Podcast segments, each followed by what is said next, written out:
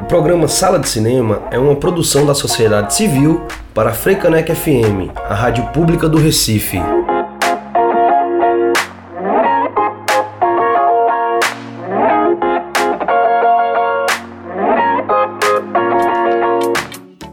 Olá, boa tarde a todas e todos. Hoje é dia de sala de cinema.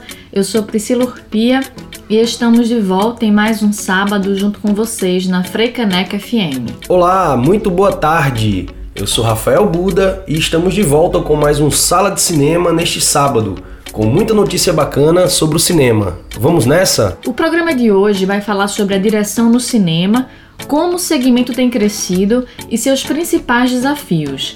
A entrevista é com Tuca Siqueira, roteirista, diretora e especialista em estudos cinematográficos. O sala está só começando. Boa sessão. Miss Marvel, série da Marvel Studios para o stream Disney Plus, definiu sua equipe de diretores. Os nomes anunciados são Charmen Obaid Chinoy, Adil El Abi, Bilal Falah e Meera Menon. A informação é do The Hollywood Reporter. A equipe tem experiência com franquias de sucesso no cinema e na TV, além de um olhar cinematográfico apurado. Charmen é duas vezes vencedora do Oscar na categoria Melhor Curta Documentário em 2012 e 2015. El Abi e Falar recentemente tiveram sucesso ao dirigir Bad Boys para Sempre. E Meera Menon já dirigiu episódios de séries como The Walking Dead, o Justiceiro e Outlander. A série contará a história da americana paquistanesa Kamala Khan, uma adolescente muçulmana que vive em Jersey City, no Nova Jersey, e admira super-heróis como a Capitã Marvel. Segundo a Marvel, Kamala tem uma capacidade desumana de alterar formas e tamanhos e emprega uma atitude idealista, tanto quanto qualquer poder, para tornar o mundo um lugar melhor. Bisha Ali, da série Sex Education, é a showrunner e roteirista da série.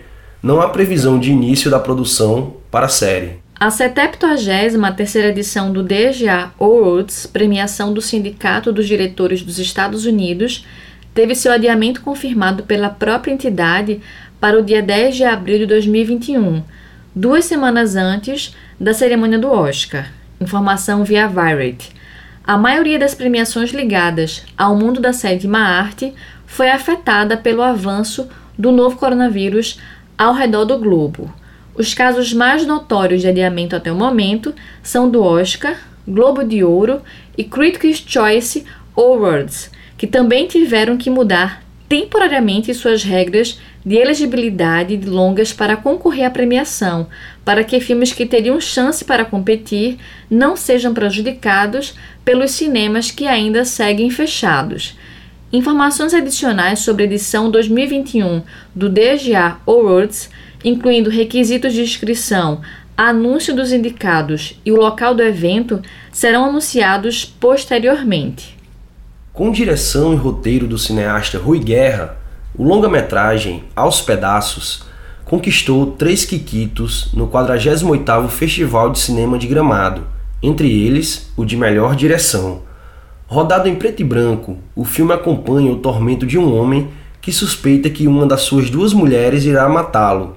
As mulheres são idênticas e vivem em residências idênticas, ainda que em continentes diferentes, um desértico e o outro paradisíaco. Para os críticos de cinema, Aos Pedaços revela a jovialidade e ousadia do diretor, que traz o vigor de 50 anos atrás numa obra perturbadora e desafiadora de convenções. Com 89 anos de vida e 70 de profissão, o diretor, roteirista, ator, dramaturgo e compositor Rui Guerra agradeceu pela premiação e lembrou que a arte é sinônimo de resistência foi um filme em que precisei de muitos talentos e tive esses talentos, mas também não posso deixar de falar da escuridão em que estamos vivendo. Um governo que dizima as populações indígenas e quilombolas, um governo racista que promove uma avalanche de destruição. Obrigado ao festival por abrir essa janela por onde respiramos um pouco de ar puro, agradeceu o diretor. No Brasil, as mulheres fazem história no cinema com produções impecáveis que ganharam extensa lista de prêmios no país e ao redor do mundo, em festivais e grandes premiações e até indicações ao Oscar, como o documentário Democracia em Vertigem, de Petra Costa. Para aqueles aquelas que não se atentam em fichas técnicas, nos e nas responsáveis pela direção dos projetos e desconhecem diretoras fantásticas, o site Rolling Stone listou oito mulheres brasileiras que fizeram e fazem história no cinema com produções de tirar o fôlego.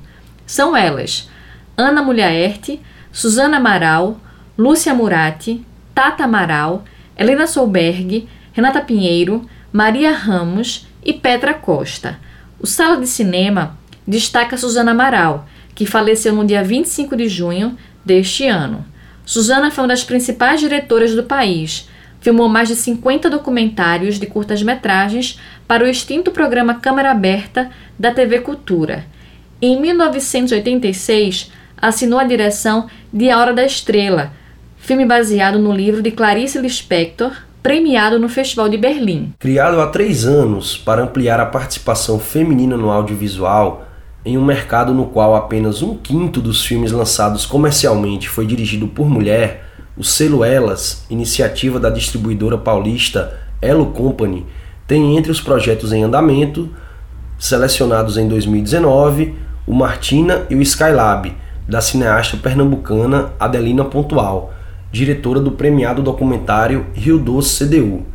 O longa revisita a queda da estação espacial norte-americana Skylab, em 1979, que mexeu com o imaginário popular ao propor relações sobrenaturais com o evento.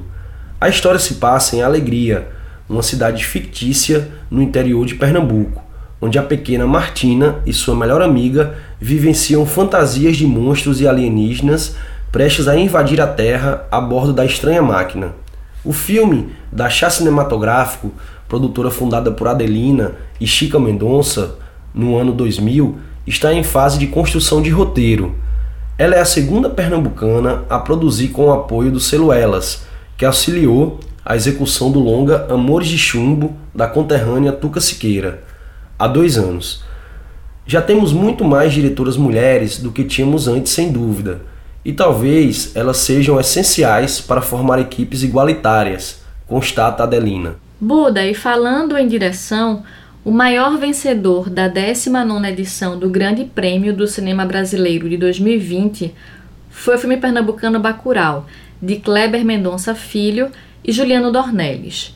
Líder em indicações, 15 no total, Bacurau levou a melhor em seis categorias, entre elas a de melhor direção. No geral, Grande Prêmio escolheu os favoritos em 32 categorias, com 35 filmes nacionais e 10 internacionais na disputa.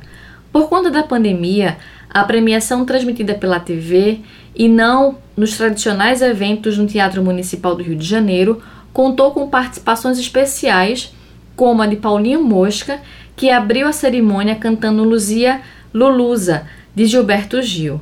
O evento foi apresentado pelas atrizes Marina Persson e Adriana Couto. Segundo a produção do evento, o troféu Grande Otelo será entregue diretamente na casa de cada um dos vencedores das 32 categorias do prêmio. Além do prêmio de melhor direção, Bacurau levou os troféus Grande Otelo de melhor longa-metragem de ficção, melhor efeito visual, melhor roteiro original, melhor montagem de ficção e melhor ator. Premiado o filme Amores de Chumbo é o primeiro longa-metragem de ficção da diretora pernambucana Tuca Siqueira.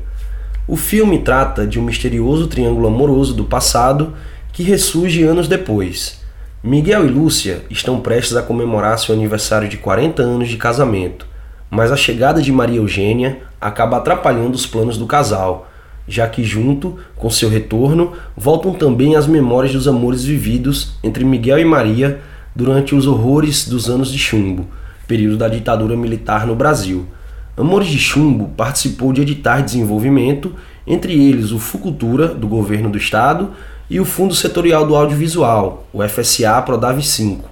Atualmente, Tuca Siqueira aguarda a produção do seu próximo longa, Coração de Lona, com recursos do FSA, voltado à estruturação de núcleos criativos de desenvolvimento de projetos audiovisuais em todo o país, por meio da Agência Nacional de Cinema, a Ancine. E agora vamos para um breve intervalo do Sala de Cinema aqui na Freicaneca FM, mas com música The Beautiful Blue Danube, de Johann Strauss II, trilha do filme A Hora da Estrela, de Suzana Amaral.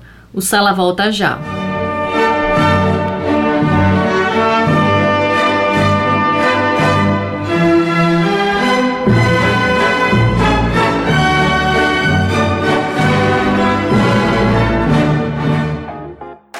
Estamos de volta com o Sala de Cinema e hoje vamos conversar com Tuca Siqueira, roteirista, diretora e especialista em estudos cinematográficos. Dirigiu oito curtas, quatro séries e dois longas-metragens entre documentário e ficção. Olá, Tuca. Seja bem-vinda ao Sala.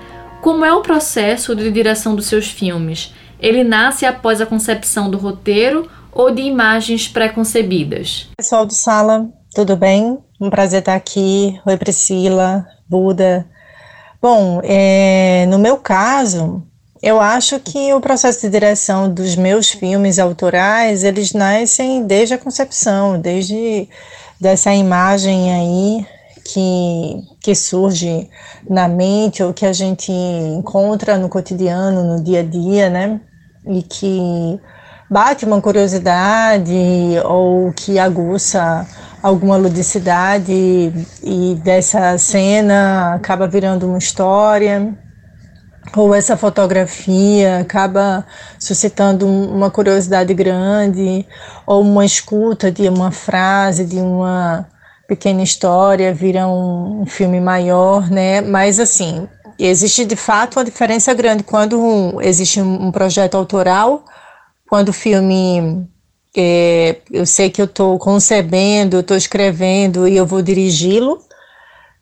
É, é, é, claro, assim, naturalmente é até uma coisa difícil de se controlar e eu também nem tenho interesse em controlar, assim, eu já estou dirigindo a partir do momento que eu estou escrevendo o filme. É, mas é tanto que a gente precisa se policiar no, no sentido de, na escrita, é, deixar o roteiro o mais, o mais compreensível possível, né? Nosso país está vivendo uma nova onda de conservadorismo. Seu trabalho tem um olhar político. Como você avalia esse momento para o cinema nacional? Eu lamento e eu também discordo veementemente desse, dessa onda de conservadorismo, né?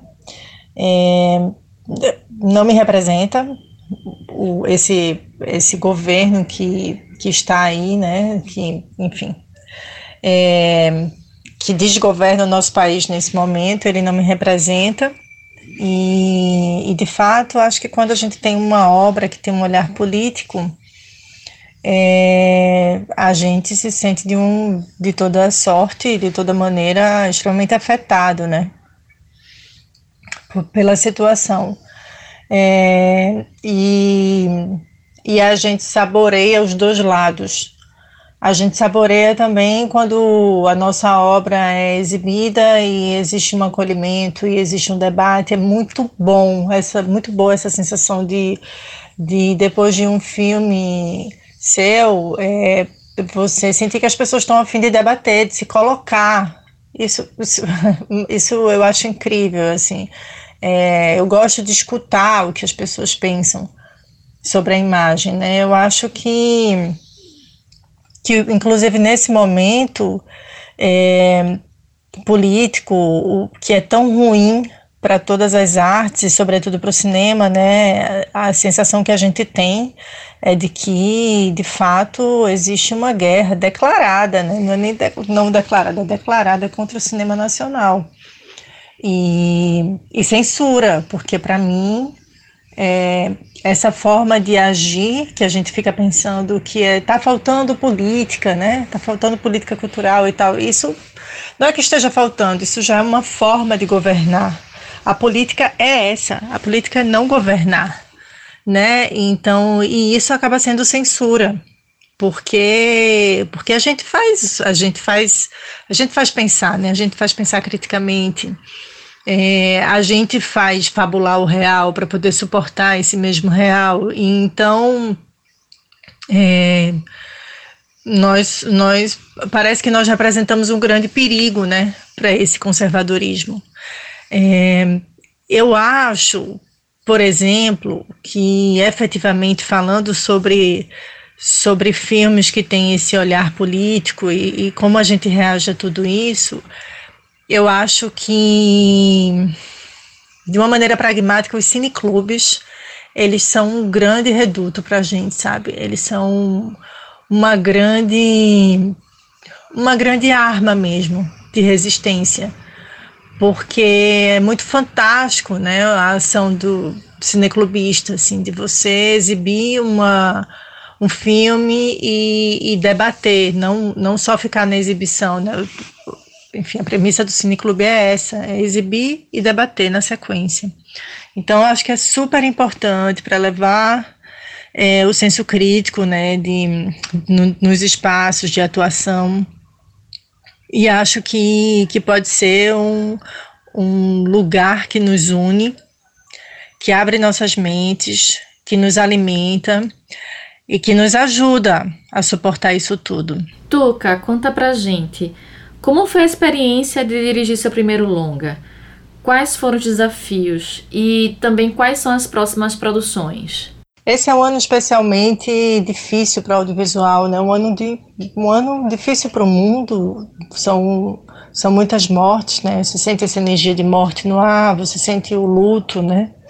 Muito fortemente no ar. E para o audiovisual é um ano muito difícil, porque de fato é um ano praticamente inexistente no fazer, né?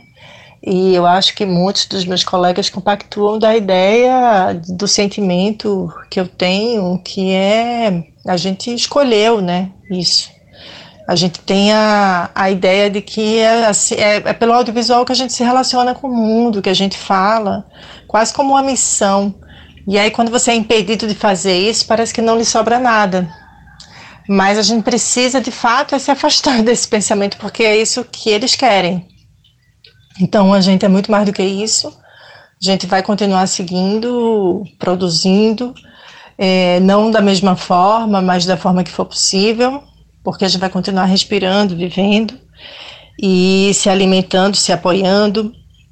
É, vamos colocar os projetos que a gente tem no papel, vamos se debruçar, vamos usar esse tempo para sonhar, que é preciso sonhar sempre, né? e faz parte da nossa criatividade é, esse elemento sonho, né? Sem ele, nada é possível. Não é possível transformar uma ideia num filme. É, eu sigo dando tutorias, consultorias para roteiros, para séries. Esse ano eu participei da, da comissão de seleção do edital emergencial do Itaú Cultural arte como respiro para o audiovisual. É, finalizando um, uma série também junto com a REC, uma série chamada Rotas, uma série documental, que nós gravamos até o ano passado. É uma série que vai ao ar pelo Prime Box, um canal.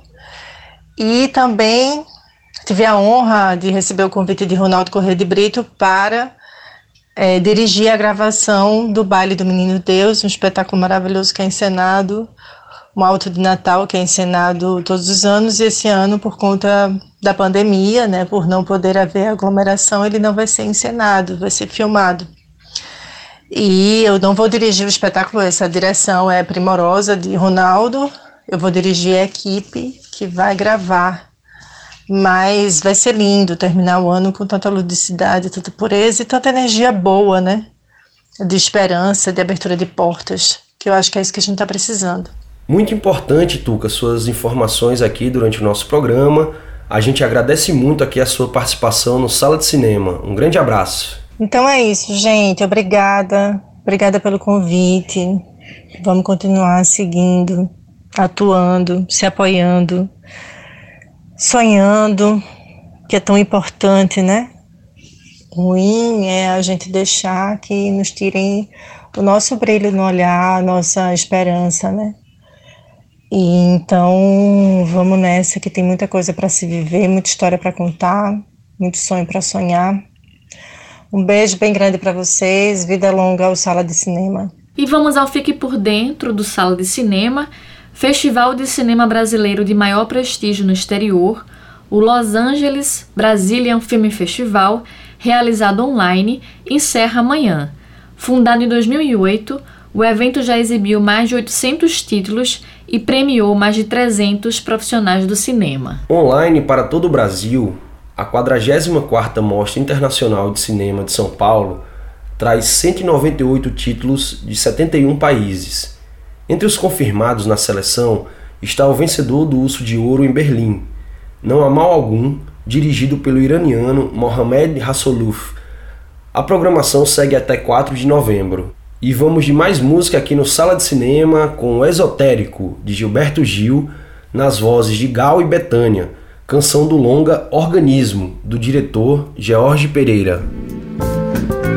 Pessoas até muito mais vão lhe amar. Até muito mais difíceis que eu para você. E o Sala de Cinema de hoje vai ficando por aqui, mas no próximo sábado ele vai pintar novamente na Frecaneca FM. Um ótimo final de semana para todo mundo. Até mais. É isso aí, galera. Por hoje é só, mas semana que vem estamos de volta, hein? Com mais notícias sobre o cinema internacional, nacional e pernambucano neste mesmo dia, nesta mesma hora e, claro, nesta mesma rádio Freicanec FM, hein? Grande abraço! O Sala de Cinema está disponível no Spotify. Continue conectado com o programa nas redes sociais, no Facebook e Instagram. Sugestões de pautas podem ser enviadas para o e-mail programa sala de cinema gmail.com. O programa Sala de Cinema é uma produção da sociedade civil para a Freicanec FM, a rádio pública do Recife.